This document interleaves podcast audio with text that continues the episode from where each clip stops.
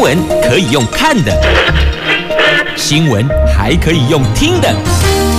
亲切的早安问候，专业的新闻分享，欢迎加入美英主持的 News Online，说新闻给你听。亲爱的朋友，大家好，大家好，大家好，欢迎您再度锁定收听 News Online，我是美英，我是谢美英。在进入今天四大报的头版头条新闻之前，我们先来关注的是今天白天的天气概况。气象局所提供，今天白天北北桃温度介于二十六度到三十六度，哇，温度相当的高哦。那么竹竹苗二十六度到三十三度，都是阳光炙热、晴朗好天气呢。好，那么接着我们来关心四大报的头版头条的新闻呢，这四则。分别，《经济日报》头版头讲的是国安基金，国安基金今天盐商哦，是否要进场护盘呢？好，那么中时头版头条这安倍效应催票，执政联盟席次过半呐、这日本参院改选，修宪势力渴望突破一百六十六席，达到三分之二的。门槛，联合报头版头条，这是台中市长选情，联合报的最新民调。那目前卢秀燕对蔡其昌，卢秀燕是百分之五十一，蔡其昌是百分之二十二。那么在男女选民当中，卢秀燕都获得有五成的支持。现在。台中市这一仗绿营面临苦战，不过呢，距离投开票日还有一段时间呢、哦，还有四个多月，所以这段过程当中有没有可能这彼此双方的支持度互有消长，这还有待观察了。自由时报头版头条：这中国有多家银行冻结存户的存款，河南抗议取款难呐、结果爆发了警民流血冲突呢。好。这个是在今天《自由时报》头版头条的新闻。这国安基金五千亿银弹是否启动护盘？今天见分晓。国安基金委员会预定今天股市收盘之后召开例行会议讨论护盘，会议可能就包括了美国通膨跟经济衰退预期、台积电法说展望，加上台股今天会否在美科技股上涨下仍然是非理性下跌，用这三大指标做讨论，决定是否要进场护盘。我们的股市哦，上半年惨衰了三千三百九十三点，跌幅达到百分之十八点六二。四月以来，截至上个星期五，也就是七月八号截止，更是下跌了三千两百二十九点，跌幅是百分之。十八点二五，引发了国安基金关注市场是否出现恐慌性卖压。那至于日本前首相安倍晋三上个星期五遇刺身亡，虽然当天冲击日本股市、台湾股市下挫，但是因为安倍晋三并不是。在任的首相，因此可能不会纳入国安基金委员会讨论护盘与否的重点。另外，技术面台股是否跌到十年线，国安基金才会进场呢？这个也不是委员会决策的依据呀。那依照相关条例，国安基金可以动用资金来源有两个，一个是以国库所持有的公民营事业股票为担保，向金融机构。借款，借款最高额度台币两千亿元。第二个是借用邮政储金、邮政寿险积存金，还有劳保与劳退基金、退抚基金所属，可以提供证券投资而还没投资的资金，最高额度是三千亿元。那过去国安基金有七次进场护盘操作，强调。来无影去无踪，结束护盘之后都伺机处分出清持股。因此，如果今天会议决定要启动护盘，那么可动用的额度是五千亿元，这个金额是没有问题的，都已经。喘透谁呀？那另外呢，今天的台湾股市表现也是观察的重点哦。那这两个交易日反弹重回一万四千大关之上。上个星期五公布最新进出口数字，仍然是相当亮丽，显示国内投资热络，出口畅旺。台湾的基本面还是很稳的。阿喜就在诶啦，啊，就不知道这句话是不是市场信心喊话了哈。好，至少听了也比较不会那么的恐慌啊。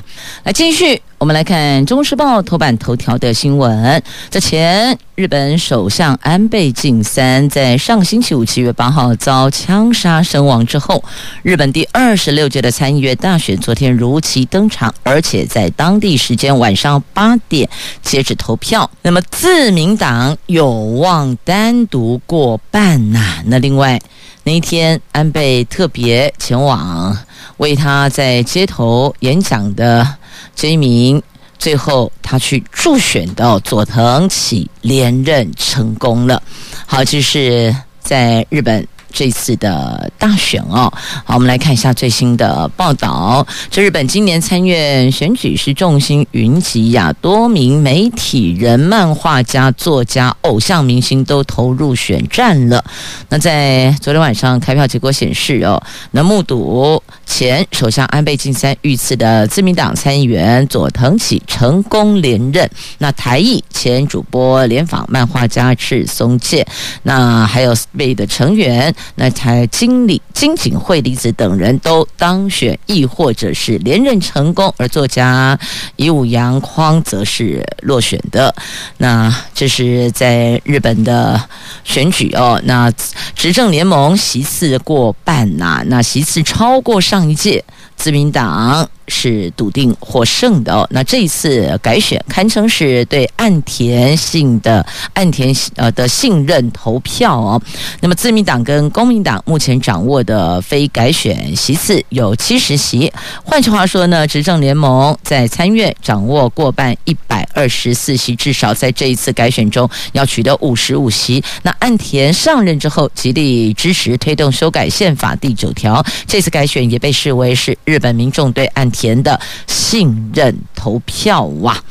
好，这是在今天媒体所报道的哦。好，那么接着我们再来看我们自己国内的选举吧。联合报头版头条就是台中市长的选举。那么在中时报头版下方则是有提到了这民进党的双北市长的人选。我们先来看一下联合报的头版头的有关民调的部分哦。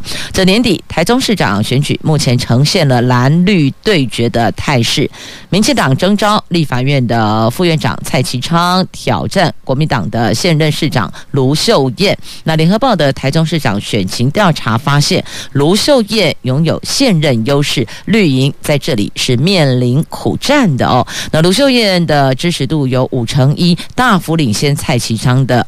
两成二，那有五成六的选民看好卢秀燕会连任成功，有一成一认为蔡其昌比较有胜选的机会。那如果如果是明天就要投票呢？卢秀燕获得了百分之五十一的支持，那有百分之二十二是要把票投给蔡其昌的，所以两者换算下来，卢秀燕领先蔡其昌将近三十个百分点哦。那另外有两成七的选民支持。意向还没落定，还没决定。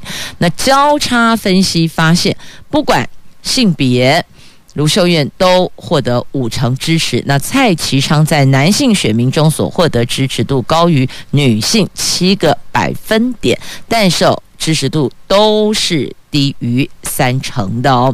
好，那即便是民进党的支持者当中，也有三成支持卢秀燕，挺蔡其昌的不到六成。那到底要怎么样去凝聚绿营的选票？这个是蔡其昌的一大考验呢。那不过呢，台中选民的选举效能感也不高啦。六成一的选民认为，年底县市长选举结果完全不会影响到他们的生活，只有百分之二十。四的受访者觉得可能会有一些影响嘛？百分之九认为影响很大，那有百分之六十一觉得不会啊，谁当选谁落选。对我的生活都没有什么影响，就是台中市的受访民众当中有百分之六十一做如此的表态。好，这是在联合报的头版头条的新闻，蓝绿对决的台中绿营是陷入苦战的。好，那么再来看民进党。的双北市长人选哦，这民进党选队会昨天拍板双北布局，他们将征召卫福部长陈时中参选台北市长，前交通部长林佳龙出战新北市长，预计提交十三号就后天的民进党中执会通过。那蔡总统说呢，期待两个人组成双北双箭头并肩作战，全力赢得年底的胜选。那苏贞昌则说呢，各就各位。精彩可期呀！那桃园市长郑文灿、高雄市长陈其迈、台南市长黄伟哲、嘉义县长翁章梁、基隆市长林佑昌、屏东县长潘孟安、前新竹市长林志坚等民进党籍的县市长，昨天在选队会召开前，齐聚中央党部，一致推荐林佳龙代表民进党竞选新北市长，期许办起最强母鸡，带领新北市所有党籍议员候选人。赢得至关重要的新北市选战呐！好，那黄伟哲则以三国时代刘备请诸葛亮出马的隆中对形容林佳龙跟陈时中的这个隆中对，认为这个是最好的策略。对媒体质疑郑文灿为什么自己不愿意出来承担？郑文灿说他没有要害林佳龙，并且强调侯友谊也没有太强啊。好，所以原来有人有点名哦。点名点郑文灿要承担双北市的选情，但郑文灿说他并没有要害林佳龙啦啊，新北侯友谊也没有太强哦。好，那陈时中则说呢，责任来我就扛，他今天起请假跑行程。那林佳龙说，我一生磨剑，战场在哪里我就在那里。来继续，我们前进自由时报来看今天头版头条的新闻。这是发生在中国河南省的中国人民银行郑州支行前面的这一场维权行动，这很难想象吧？哎，那儿的人可以在这里拉布条抗议，还我人权呢？到底发生什么事了？来，这个时间呢，要往。今年的四月前进，好，来看一下，应该讲倒退哈。好，我们时光回到今年四月份，因为四月份在中国发生了取款难事件。什么叫取款难？就是我把钱存在银行，我是存户诶，我要提款竟然被限制，不可以。为什么？因为他们被红码了。而什么叫做被红码？红色的红哦。什么叫做被红码？好，就是利用防疫工具健康码，让根本没有确诊的存户、存款户哦，他的健康码变红色，所以。这个叫做被红码，那他们就会被隔离、被限制行动，是不可以去取款的。那这些被红码的受害存户要求还他钱、还他存款呐。那这场中国河南省多家村镇银行的所谓的取款难弊案是越演越烈，即便已经有多名的村镇银行高层跟省政府的官员因为这件事而下台，但是似乎无法平息。高涨的民愤呐，这有三千多名不满当局没有妥善解决无法存款、无法提款，反而利用防疫工具限制受害存款或行动自由的抗议民众，昨天在郑州公开抗议，却反而遭到人数更多的。便衣警察包围跟强制驱离，双方一度爆发流血冲突啊！这话说，昨天清晨五点，就有来自全中国各地的民众聚集在。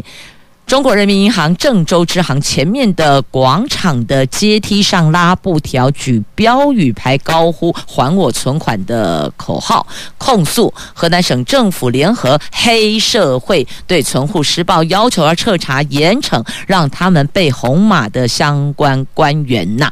那他们说。大概有三四千名，不知道是黑社会还是便衣警察的黑衣人跟白衣人，把他们团团包围，强行拖走，再送上巴士，再往不同的地点进行监控。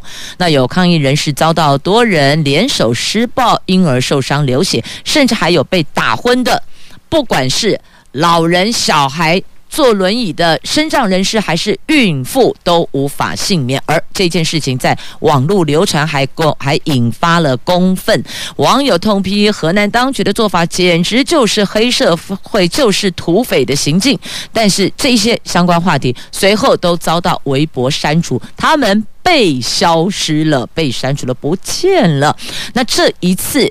冻结的存款大概有四十万户的存户无法提款，涉及金额高达台币一千八百亿，就人民币是四百亿哦，大概一千八百亿的台币哦。那受害的存户在六月，就上个月要到河南取款，还是被红码不能领钱。好，这事情就是这么发生的。来，接着我们前进。经济日报来看一下我们国内的房地合一税了。这房地合一税二点零从去年的七月一号起上路，哎，算一算到现在已经满一年，因为今天已经是七月十一号，哎。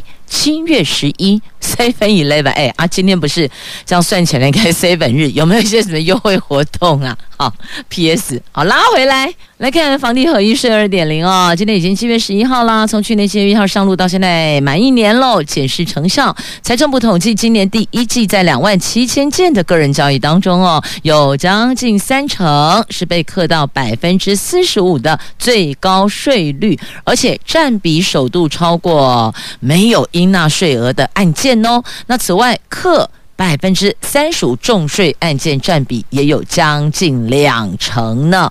那财政部说，房地合一税二点零修法目的是希望增加短期交易成本，让该课的税能够被课到。从目前个人案件来看，确实有更多的案件落入重税的范围。至于营利事业房地合一，是和营所税分开计税的、合并报缴的，那才六月底申报结束啊。所以呢，这个部分的情形还仍有待。统计呢？好，那房地合一税二点零延长短期交易时间，只有两年内出售要课百分之四十五的税率，那超过两年。不到五年是三十五趴的税率，而且将盈利事业交易房地，还有预售以及特定股权交易等等，全部都纳入房地合一差别税率的机制。这从去年七月一号上路。那为了检视这个成效，所以呢，财政部都会定期公布个人房地合一税的统计，而且按照交易的时间，而不是入账时间来统计哟。所以是从交易起算。因此，所以那个。以前有的红单转卖的不啊啦，因为它从交易时间算，不是入账时间来算哦，也不是从过户时间来算，因为譬如说有些预售屋，它怎么过户啊？阿北 key house 那我 calling 板柜后呢？所以呢，它是从你开始下订单起就算了。因此，过去有人就在。过户之前就等于是房屋建造期间进场出场进场出场，所以呢，这个部分现在政府也盯住了，也不可以了。那根据业界的观察，预售屋投资客获利出场啦，赶紧出脱吧，别再捧在手肩上了，因为捧着捧着，不知道接下来变化如何，但是你的税金就是会加重，尤其是在这个禁止红单转让前的。这种入手的案件就赶紧出清了，它还是有个时间点来计算的。好，那么接着再看苹果新笔电热卖，带旺了台湾生产链呢，我们跟着也畅旺了，而且呢，他们的新笔电哦，新增加了一个颜色叫午夜色，超长时。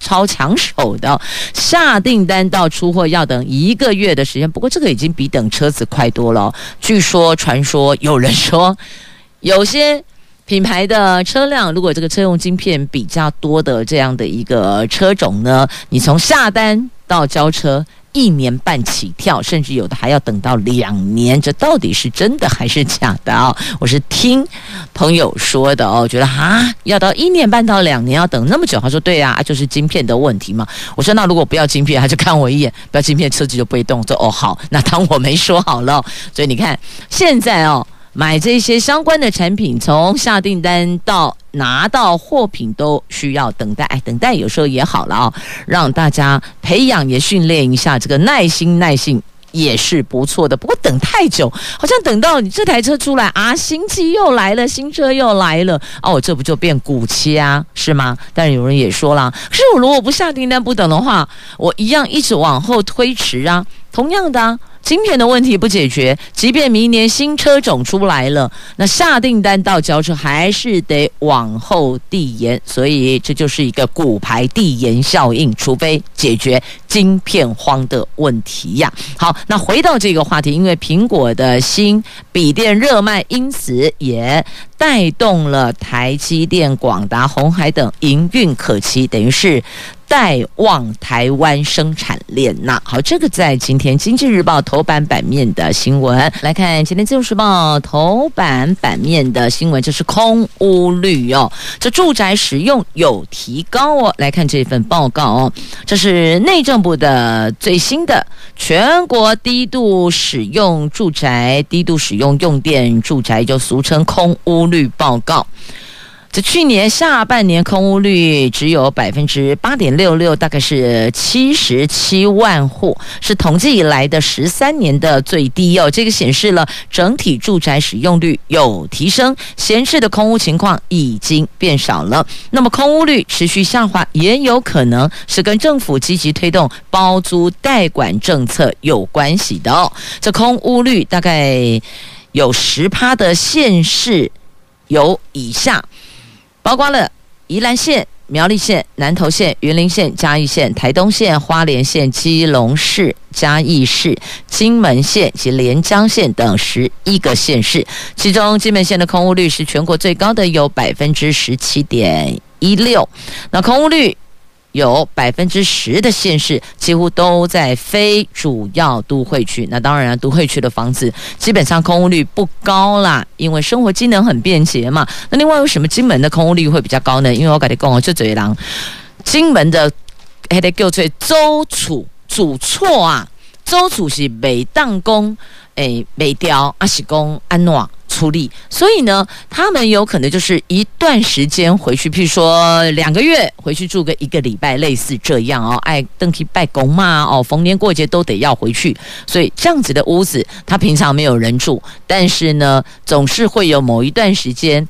住在台湾的这些房屋的所有权人，或是这户的家人，他们还是会哦回去住个几天。那所以你从用电量来看，就觉得哦这是空屋啊。当然呢，你若是低度使用用电的住宅，那就代表没有人住吗？难不成你在里边点蜡烛吗？你不开冷气，你拿扇子扇凉吗？这不可能的嘛。所以呢，只要看。这一户住宅的用电使用状况就可以去推估，这间到底有人在住吗？到底有没有人居住哦？好，这话题拉回来，那么这个低度使用的住宅，那这一部分的空屋率它有减少，这也代表。这个家户持续增加，也消化了空屋量哦。那这有可能因为经济跟社会结构性的问题，像现在我们想想看，周围不婚的朋友少子化的趋势，还有有些朋友都独居了，就我干脆就一个人住，可能跟。家人居住地不会太远，就也许我走路个五分钟、十分钟，类似哦，或是这个距离啊，几百公尺啊，一公里左右，那跟家人还是紧密相连。但是我必须要有一个独自的生活空间，呃，可能不想被影响，因此这个小坪数的房子，其实哦，近年来还颇受欢迎。第一个原因。低总价，负担也比较小一点点，然后可以拥有自己独立的空间，也挺好的。那么现在也有些父母亲有这么做啦，就提出来大家做参考，因为每一个这个做爹做娘的想法不尽其然，全部相同嘛。哦，有的父母亲认为子女成年了，长大了，尤其是男生的部分，儿子的区块呢，哦，你都已经做兵邓来呀。好，请你离开父母亲的羽翼啊，但是你要住在附近，你像爹娘去看你。那么也比较方便嘛，所以可能就会给他一个比较小平数的房子，一来也让孩子有一点经济压力，他要去负担贷款。或许父母亲经济能力还可以的，会协助孩子处理掉自备款的部分，贷款的区块就让子女自己去承担，那么你就会努力工作，然后要去偿还银行的贷款，然后又可以训练你独立。因为一旦离开父母亲的这个温暖怀抱之后，你吃喝拉撒睡都得自个儿来，衣服也得自己洗呀，自己洗衣服，自己晒衣服，自己收衣服哦。你得自己去，呃，主导所有的时间啦、作息的分配啦、家事啦，也得自个儿拖地，要整理环境。其实还蛮不错的，有这样的一个方向思维是。很可以呀、那只是呢，还是得视经济状况。如果允许的话，这样的一个做法也是可以考虑的选项之一啦。所以那个小平数的一房一厅啊，或是两房等等哦，颇受青睐，原因不外乎大概就这几个，其中一个是因为总价也会比较低。压力会比较小一点。第二个，也可以有独立的空间。第三个，如果就父母亲的立场上来看的话，是可以训练孩子独立的，也是不错。但是不能离家太远哦。哦，要去够紧够熬够淘够背后的跨博啊，有时候也是要去循循循跨跨。为什么呢？因为现在年轻人哦，他们只要知道谁，哎，你的这个生活空间是没有大人来这干扰的，可能很多人就会往小朋友的家里。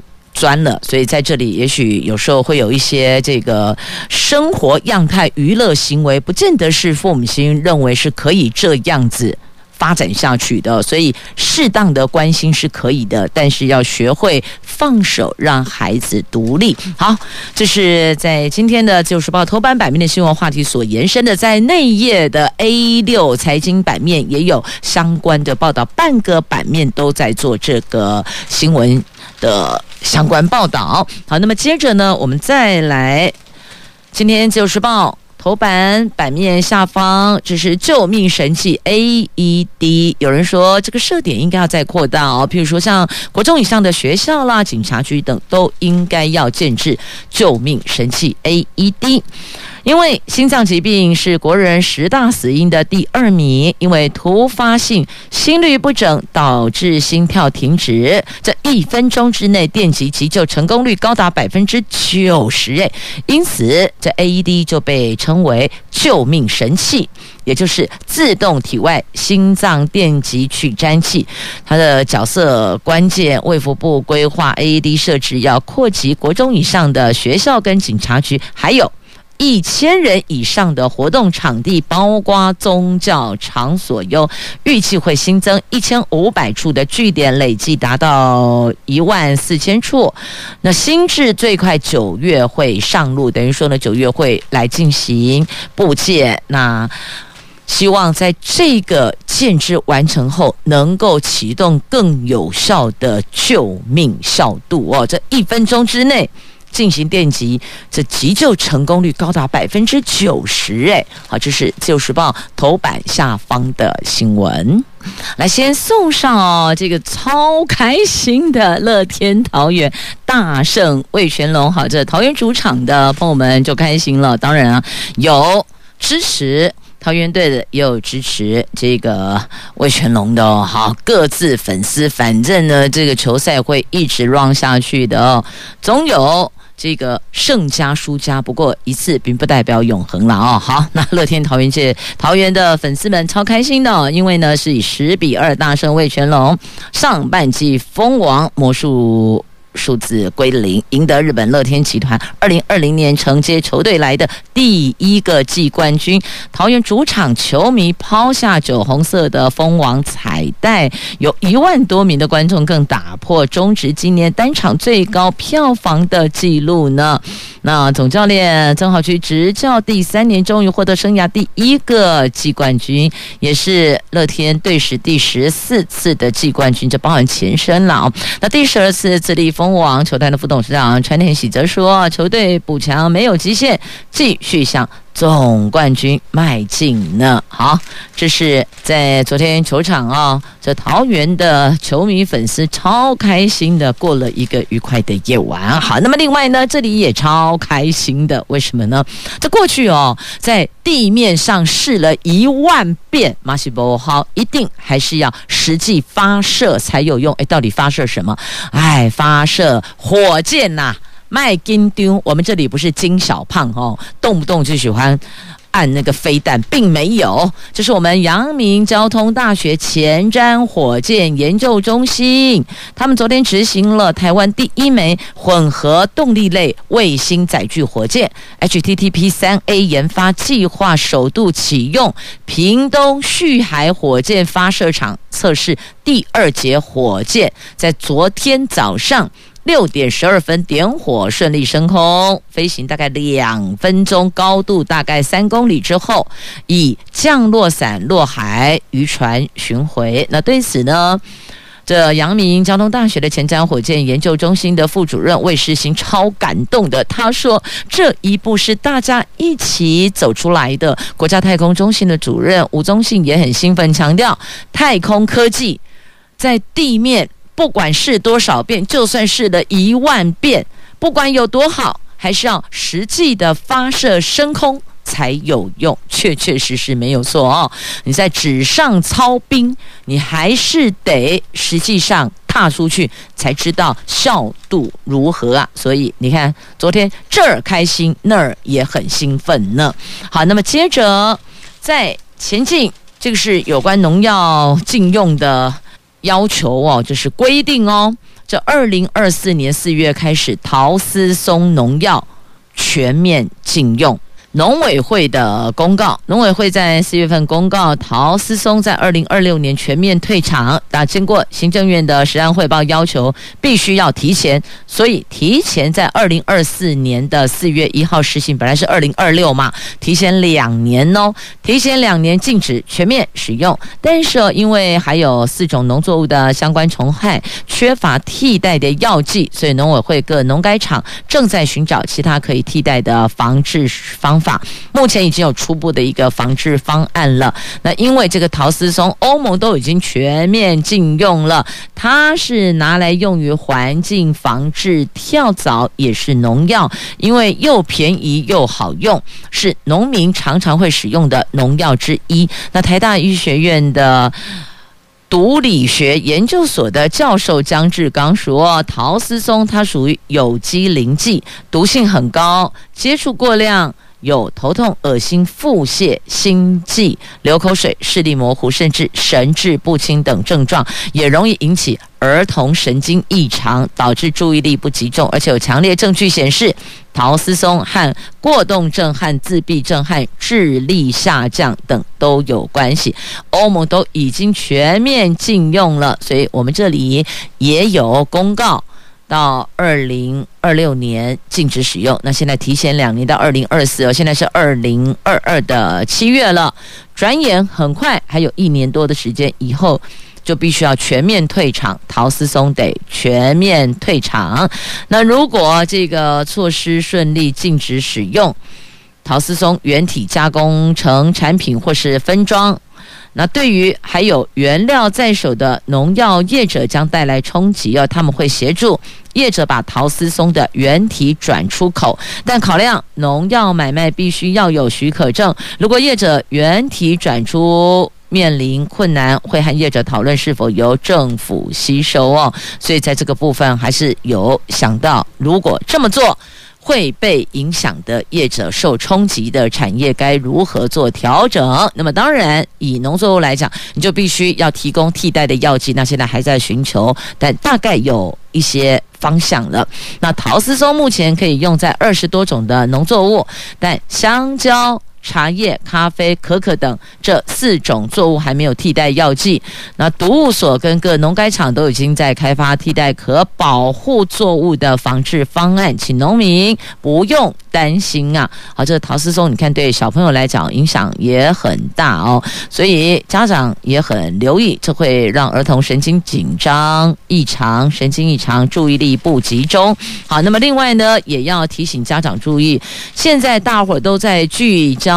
新冠病毒，但不要忘了肠病毒也蠢蠢欲动呢。肠病毒七十一型蠢蠢欲动，这个七十一型容易引发危险并发症，所以呼吁家中有婴幼儿的家长还有照顾者要小心防范呐。来，继续我们来关注我这家户厨余禁养猪喊卡啦。这联合报今天 A 五话题版面的头条，就为了要围堵非洲猪瘟，农委会援引今年七月起，家户厨余禁止入养猪场，但是哦，餐厅厨余却能够送养猪场，遭到不少县市及猪农的反弹呢。政策确定要喊卡了。那据了解，农委会在年底前会先在屏东、台中、苗栗、桃园等共同推动蒸煮中心试水温，有就宛如是厨余。的一个中央厨房的概念啦，必须要处理过后才可以养猪。如果事半可行，才会考量全面禁止家户厨余直接进入养猪场。等于说，他先进那个共同蒸煮中心，然后再进。养猪场了，那农委会认为家户厨余来源难以掌握，风险比较高。四月份向行政院提议家户厨余不得进入养猪场，原来预计七月份要上路，但是猪农质疑没有科学根据，地方环保局也担心有清运的困扰，最后决议暂缓推动啊。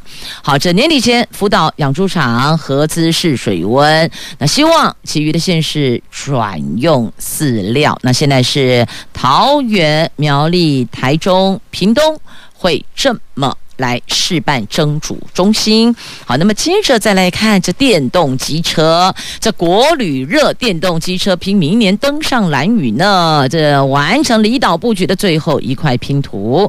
这疫情让国旅增温，游客暴增，电动机车加速驶向离岛了。即澎湖、金门、马祖、小琉球、绿岛之后，交通部启动了兰屿地区的推动租赁机车电动化的计划，包括了中华汽车的 e-moving，还有阳光，这都通过路考了，也和租赁业者沟通登岛事宜，最快最快明年就能够骑上蓝雨，完成了离岛电动机车布局中的最后一块拼图。这等于也是推广低碳运具，太旧换新。当然也是提升我们的观光品质喽。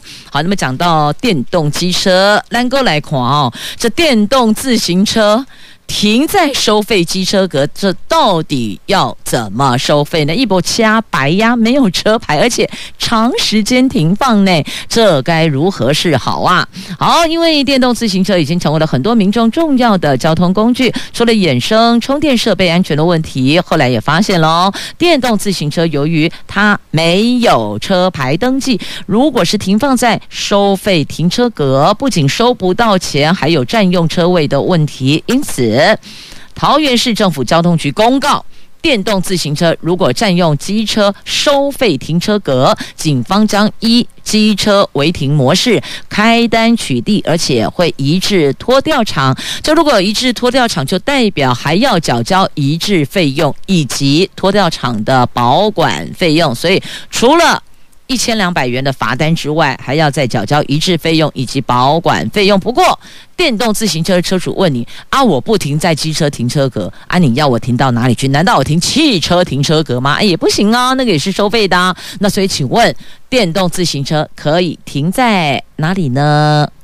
美英在这儿就先带车主提出问题，我们可以停放在。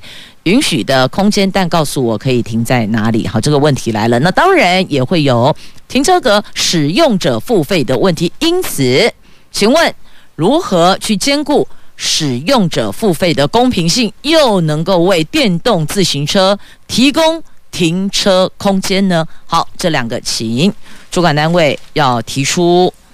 做法跟看法，接下来我会问这一题。好，因为定席大会又要开始了。好，来接着再来看一下新竹县的这五条轻轨捷运路廊，他们会在七月十四号办两场说明会。这一个五大路廊轻轨会串起湖口、琼林跟竹东啊。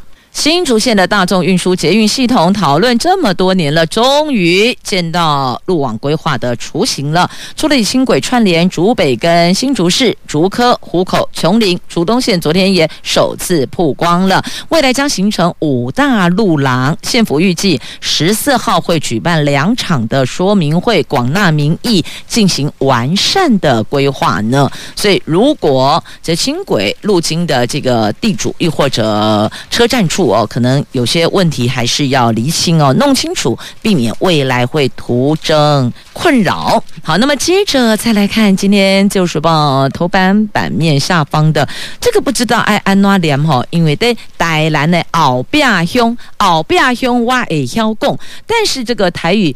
放火马逮一杯安拉贡半灰背吗？是这样子吗？这台南市的无形文化资产后壁坎顶的半灰背，十五号将在后壁窟诶金峰里登场。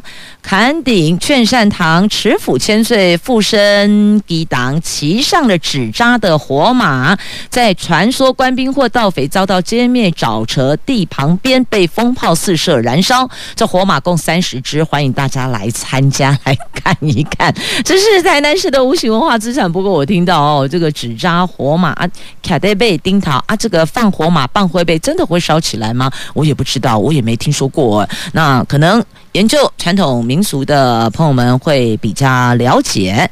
总之，这也是我们台湾的无形文化资产，也是值得我们去了解、去关注，甚至去。保存的，哎，今天天气真的挺不错的，不过温度太高了，高温到三十六度哦，注意防晒补水很重要。我们明天空中再会了，拜拜。